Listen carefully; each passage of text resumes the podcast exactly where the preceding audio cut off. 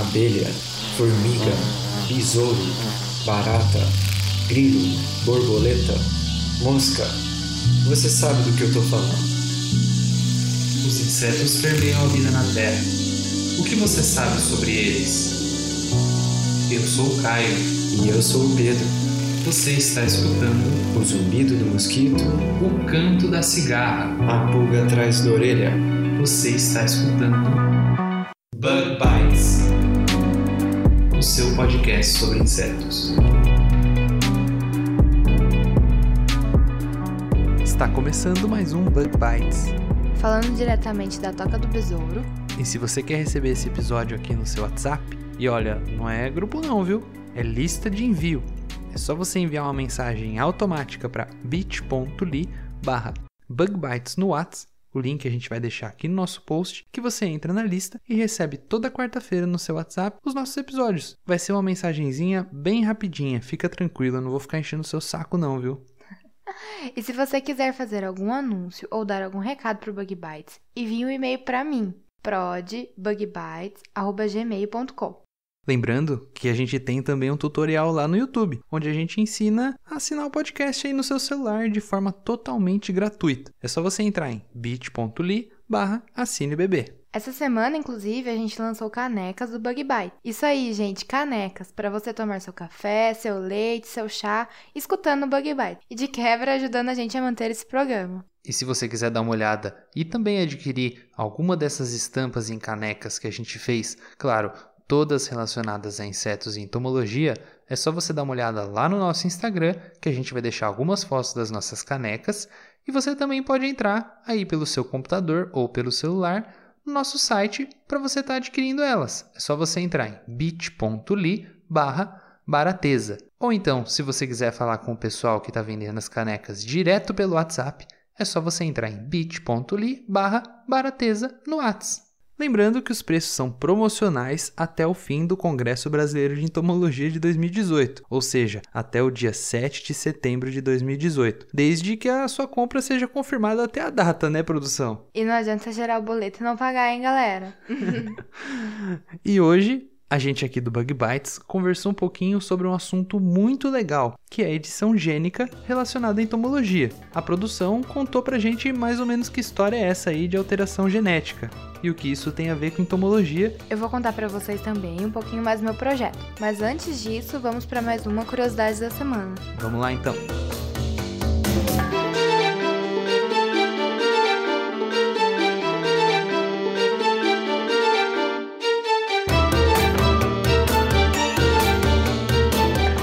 Mas e aí, vai chover hoje ou não? Você já pensou se os insetos fossem capazes de prever o tempo? Essa é uma pergunta que a gente costuma se fazer direto, né, Caio? Todo dia a gente vê o jornal ou procura na internet a previsão do tempo, porque ninguém quer ir pra escola ou trabalhar e tomar chuva, não é mesmo? Eu, pelo menos, sempre vejo de manhã porque eu não quero passar frio nem calor. Mas você já pensou se os insetos fossem capazes de prever fenômenos climáticos? Foi isso que um grupo de pesquisadores da Exalc, lá em Piracicaba, em parceria com pesquisadores da Unicentro e da University of Western Ontario, lá no Canadá, tentaram desvendar. E você deve estar pensando, né? Para que raio um inseto vai querer prever o clima? Bom, os insetos são geralmente muito pequenos e frágeis, o que faz com que suas decisões sejam muito bem avaliadas, de maneira a fazer com que cada comportamento gaste energia com a maior eficiência possível. Assim, uma chuva, ventos fortes ou até mesmo uma tempestade podem, quando não ameaçam a própria vida dos insetos, ameaçar o uso do tempo e das reservas energéticas desses bichinhos, né? Além disso, o início do período chuvoso geralmente significa um aumento na umidade, além de uma maior oferta de alimento aos insetos, devido à maior disponibilidade de água. Da mesma maneira, o vento pode às vezes facilitar a dispersão dos insetos e até mesmo da comunicação entre esses insetos, que se dá em sua maioria através dos chamados feromônios, que são químicos que esses insetos produzem, algo como uma espécie de cheirinho da própria espécie e que na maioria das vezes são dispersos principalmente pelo ar. Fato é que os insetos mais adaptados a responder a essas mudanças climáticas vão ser mais eficientes em cumprir uma das suas funções principais da espécie na natureza, que é se reproduzir. Assim, um grupo de cientistas realizou alguns ensaios em laboratórios, onde eles tentaram descobrir se alguns insetos seriam capazes de prever fenômenos climáticos e se esses fenômenos afetavam a maneira com que eles se comportavam. Para isso, eles fizeram um extrato de feromônio de um besouro fêmea e testaram se os machos mudavam a maneira como eles respondiam a esse perfume em diferentes pressões atmosféricas, anotando os comportamentos dos mesmos quando a pressão barométrica local estava em queda, estável ou subindo. Vale lembrar, a pressão barométrica local caindo está relacionada a um clima mais chuvoso, e em períodos em que o clima está mais aberto e sem chuvas, a pressão barométrica é mais alta. O que a Ana Pellegrino, principal autora desse trabalho, e a sua equipe observou foi que a resposta dos machos era maior em períodos de aumento de pressão, ou seja, ele respondia melhor quando a pressão barométrica era de um clima menos propenso a chuvas. Além de responderem melhor em pressões barométricas maiores, os machos ainda gastavam mais tempo realizando o cortejo da fêmea, quando ele tenta seduzir, entre aspas, a fêmea, quando comparado a pressões menores. Nesse trabalho, que foi publicado lá na PLOS ONE, os autores testaram, além do efeito da pressão barométrica nesses besouros, os efeitos da pressão barométrica em uma mariposa e em pulgões, obtendo resultados que demonstraram comportamentos de reprodução mais eficientes em pressões menos relacionadas à chuva. É interessante a gente notar que apenas com a queda de pressão, os insetos já tomam diversas providências comportamentais que reduziriam a probabilidade de eles terem algum problema que as chuvas poderiam causar a eles, como morte ou danos físicos. E é claro que diversos estudos ainda precisam ser feitos para a gente poder dizer com toda certeza, assim, né, que os insetos são capazes de prever o clima. Eu, por exemplo, acho meio complicado a gente dizer isso assim com tanta certeza, né? Mas de um certo modo faria muito sentido a gente dizer que eles ao menos percebem que o clima vai ficar tenso, né? Bom, mas se você quiser dar uma olhada nesse trabalho, a gente vai deixar o link lá no nosso Facebook. E vamos lá falar sobre a edição gênica, que eu tô achando que o tempo vai virar, viu?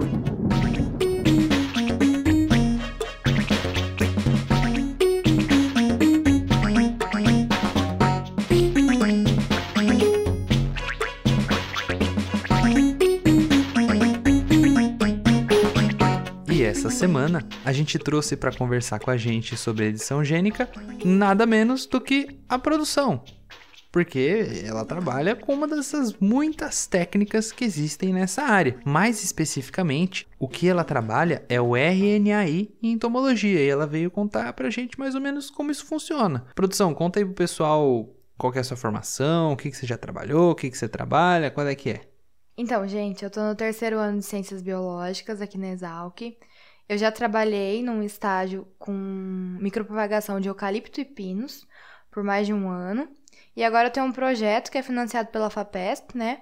Em que eu estudo técnicas de RNA de interferência, que é o RNAi que o Caio falou, em Spodoptera, que é conhecida como a lagarta do cartucho. Mas, produção, muita gente conhece genética, né? Mas fica um pouquinho confuso quando a gente fala de genética, porque é uma coisa que, para quem não é muito interessado, assim, pode ser bem complicado, né? Explica pra gente essa história de expressão de genes, DNA, essa história toda, como que isso daí funciona, o que acontece, hein?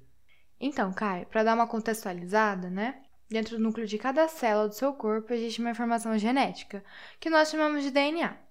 Metade desse DNA veio do seu pai e outra metade veio da sua mãe. A mesma quantidade de DNA está em cada uma das suas células do seu corpo.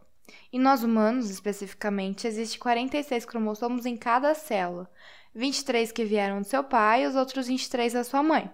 Cromossomo, né, é como chamamos a estrutura que o DNA forma ao se organizar de uma maneira compactada. No DNA é que estão todas as informações necessárias para te formar como um organismo. E acontecem vários processos nesse DNA. Um deles a gente chama de transcrição.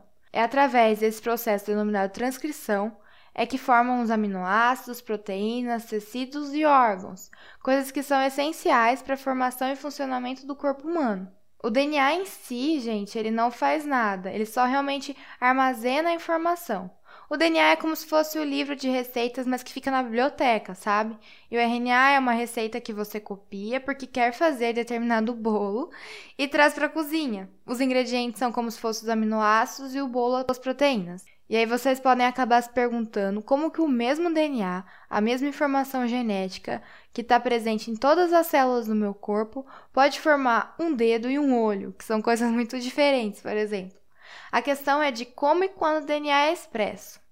Em cada tecido, apenas uma parte específica do DNA se expressa, e isso pode variar conforme outros fatores também. Por exemplo, quando a mulher engravida, alguns hormônios específicos passam a ser produzidos, graças a uma expressão gênica que foi ativada naquele momento. A sua molécula de DNA ela é composta por duas fitas que se torcem, formando aquele desenho espiralado que você provavelmente já conhece, né? Que é como se fosse uma escadinha retorcida. Então, o que acontece é que na expressão gênica, essas duas fitas se abrem e uma enzima chamada RNA polimerase se anexa a ela e vai lendo e transcrevendo o seu DNA em RNA, formando moléculas que nós chamamos de RNA mensageiro. E esse RNA que eu falei, ele é bastante parecido com o DNA, porém algumas moléculas básicas são substituídas. E em seguida, esse RNA mensageiro é transformado em uma proteína através da junção de muitos aminoácidos. Tudo isso é bastante conhecido já como o dogma central da biologia molecular e foi postulado em 1958 pelo grande cientista Francis Crick. Tá bom, produção, tudo isso daí é muito legal, é muito interessante, mas aonde que o RNA de interferência que você falou aí que você trabalha é, entra nisso tudo aí? O que, que isso aí tem a ver com, com entomologia? Então, gente, o RNA de interferência, que é o RNAi, são pequenas moléculas de RNA que se complementam ao RNA mensageiro, inibindo a expressão gênica na, na fase de tradução, ou seja, na fase em que as proteínas estão sendo produzidas. Tá, mas, enfim, como é que o seu trabalho. O que, que tem a ver isso aí com o seu trabalho mais especificamente? Então, gente, meu sonho de princesa é produzir um RNA de interferência que silencie alguns genes que eu quero. Genes que sejam vitais para a lagarta que eu trabalho. Ah, tá. Daí você vai querer controlar a sua lagarta silenciando esses genes, então. Não quero controlar, eu quero matar. ah, tá. É muito legal isso, porque eu, eu, lembro que eu li um artigo uma vez, um artigo bem legal, que alguns pesquisadores, eu vou até deixar o link, pedir para você botar o link lá no nosso post do Facebook eu vi sobre alguns pesquisadores, né, que eles estavam identificando quais eram os genes de um mosquito, de um mosquito que é transmissor de doenças, que recebia a informação do feromônio da fêmea. Ou seja, era através desse gene que o mosquito era capaz de identificar quando a fêmea estava em um determinado lugar. A ideia deles era tentar silenciar esse gene para fazer com que o macho não encontrasse a fêmea no ambiente natural ou então no ambiente urbano, de maneira a impedir que o macho cruzasse com a fêmea. Se o macho não cruza com a fêmea, não tem ovos. Se não tem ovos, não tem as próximas gerações dos mosquitos. Seria mais ou menos essa sua ideia, só que mais voltada para a parte agronômica? Isso aí, Caio. Pensou que legal que seria se eu conseguisse produzir essa minha molécula silenciadora de um gene alvo de uma praga conseguisse inserir essa molécula em uma planta que sofre ataque dessa praga e que, quando a praga se alimentasse dessa planta, ingerisse essa minha molécula que silenciasse algum gene essencial à sua sobrevivência e, claro, morresse. Nossa, que legal isso. Aí, no caso, você ia poder, por exemplo, diminuir o uso de um defensivo químico, né? Porque essa praga, no caso, você não ia precisar controlar com químico, né? Mas isso é um sonho muito distante. Esse tipo de estudo, se realizado com sucesso, claro, demoraria décadas, porque, assim, a produção dessas moléculas são bastante trabalhosas e um dos maiores desafios é que eu preciso ter certeza que essa molécula é altamente específica à minha praga-alvo e que não irá causar nenhum tipo de problema com outros organismos, sabe? E é claro que todos esses testes levam muito tempo, muito investimento e exigem muita responsabilidade. Mas meu projeto agora, que é de iniciação científica, a gente está tentando apenas desenvolver essa molécula de RNA de interferência silenciadora e observar como eu posso oferecer essa molécula para o inseto e quais são as alterações fisiológicas ou morfológicas que, elas, que. Mas produção, explica pra gente, existe só esse mecanismo de transformação gênica, que é o RNA de interferência que você já explicou, ou existe alguns outros, né? Então, gente, isso na verdade é bem complicado. É bom ressaltar que o RNA de interferência nem pode ser considerado uma transformação gênica em si, pois esse fenômeno silenciador ele é observado na natureza. Esse mecanismo existe naturalmente para a produção do seu material genético, quando há alguma invasão viral, por exemplo. Essas pequenas moléculas de RNA vão lá e interferem na expressão gênica do vírus invasor. Além disso, o RNA de interferência serve até como regulador da expressão genética, que a gente já falou antes, através dessa capacidade de silenciamento. Mas então, Caio, vale a pena ressaltar que existem sim existem N formas em que os genes podem ser trabalhados. Primeiramente, existe o melhoramento genético clássico, mais comum em plantas, onde ocorre cruzamentos naturais ou forçados pela seleção do homem. É, nesse caso aí do melhoramento clássico, eu como sou engenheiro agrônomo sei um pouquinho, né? Por exemplo, eu sei que existe o brócolis, a couve de bruxelas, a couve rábano, a, a couve-flor, o repolho, que na realidade são da mesma espécie, mas que por pressão da seleção humana se diferenciaram nessas tão distantes variedades que a gente tem aí, a gente pode comprar no mercado, né? E existe também, por exemplo, o caso do teucinto, que para quem nunca ouviu falar do teucinto, ele é o nome original do milho selvagem, que nada mais era do que uma gramínea, era quase que uma graminha, mas que foi selecionado e modificado pelo homem há cerca de 8.700 anos lá no México, pelos povos nativos daquela região que eles foram selecionando por centenas de anos os milhos mais produtivos até ele se tornar essa espiga grandona e cheia de grãos aí que a gente tem hoje em dia, né?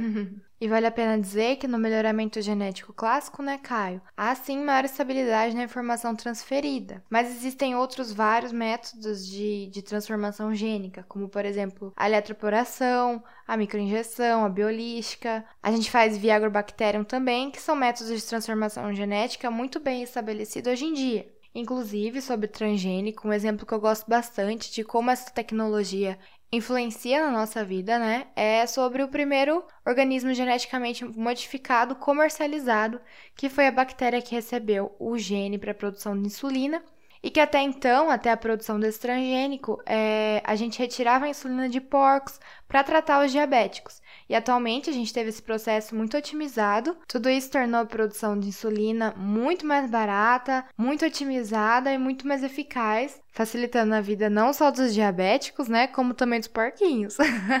E vale a pena a gente também relembrar que existem muitos outros diversos mecanismos de transferência genética entre organismos diferentes na natureza. Como, por exemplo, a gente já até falou aqui no Bug Bites, né? Das vespas bracônide, que têm um vírus no seu DNA que vão ajudar elas a parasitar com maior eficiência os seus hospedeiros.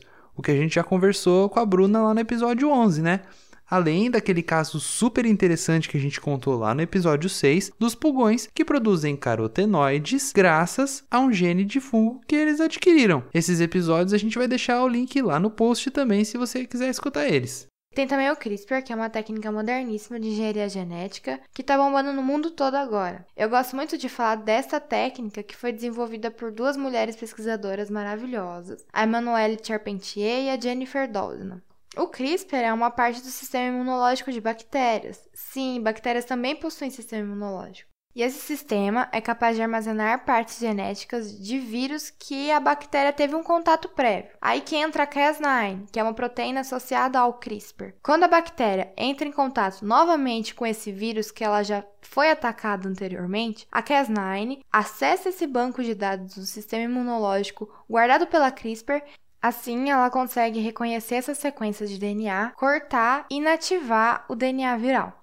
Então, foi através desse sistema que já acontece na natureza que a gente conseguiu é, reconhecer uma sequência de DNA específica e, através da CRISPR, colocar uma de interesse no lugar. Vale a pena ressaltar, né, que é bastante importante que essa técnica é relativamente barata, rápida e que está abrindo um universo de possibilidades capaz de modificar o mundo todo, né? E quem quiser saber um pouquinho mais de como funciona essa técnica, a gente deixou dois vídeos lá no nosso post do Facebook, um em inglês daquele canal que a gente gosta muito, né, que é o Cutter Guess, sei lá eu como que fala, né, produção.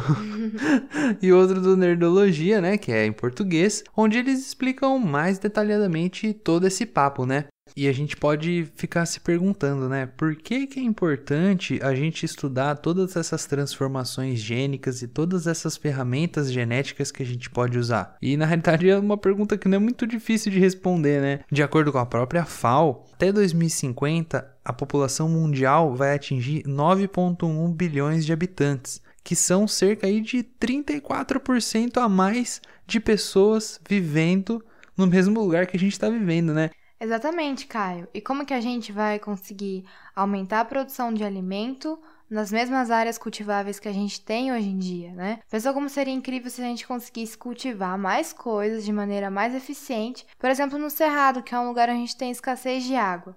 Mas voltando para o contexto entomológico, a minha pesquisa, né, como de várias outras pessoas, busca a resistência da planta-alvo a um inseto praga, coisa que já acontece, por exemplo, no transgênico BT. O transgênico BT, para quem não conhece, existem diversas culturas que têm essa tecnologia BT, como por exemplo o milho que é um dos organismos geneticamente modificados mais famosos, né? Onde foram introduzidos genes específicos de uma bactéria que é chamada Bacillus thuringiensis, que é por isso que a gente chama de BT, né? O que faz com que a planta produza, quando ela é ingerida pelo inseto, uma toxina tóxica ao inseto que vai estar tá atacando ela, né? Assim, a planta vai se tornar resistente a alguns insetos que são sensíveis a essa toxina. Isso tudo que a gente está conversando aqui hoje é relacionado à agricultura, né, gente? Mas a gente não pode esquecer o quanto o estudo de transformação genética está avançando em pesquisas em várias áreas. Por exemplo, na busca pela cura do câncer, na tentativa de resolver doenças genéticas, na produção de fármacos, na imunização de determinadas doenças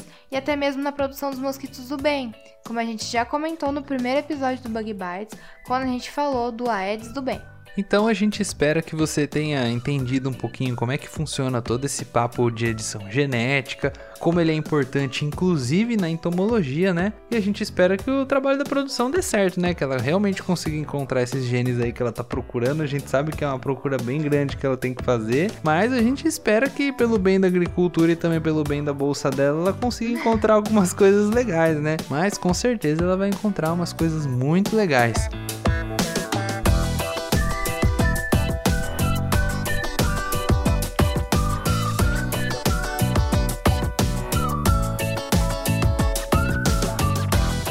Produção, se o pessoal quiser dar uma conversada com vocês sobre o seu projeto, conversar com você, além deles darem uma entrada lá nos links que a gente deixou aqui no post, como é que eles podem estar tá conversando com você? Se vocês mandarem mensagem no Instagram ou no Facebook, no perfil do Bug Bites, eu sempre tô vendo junto com o Caio e com o Pedro, né?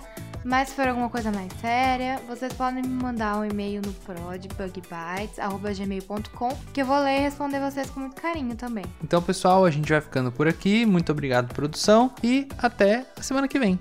Tchau! Tchau, gente!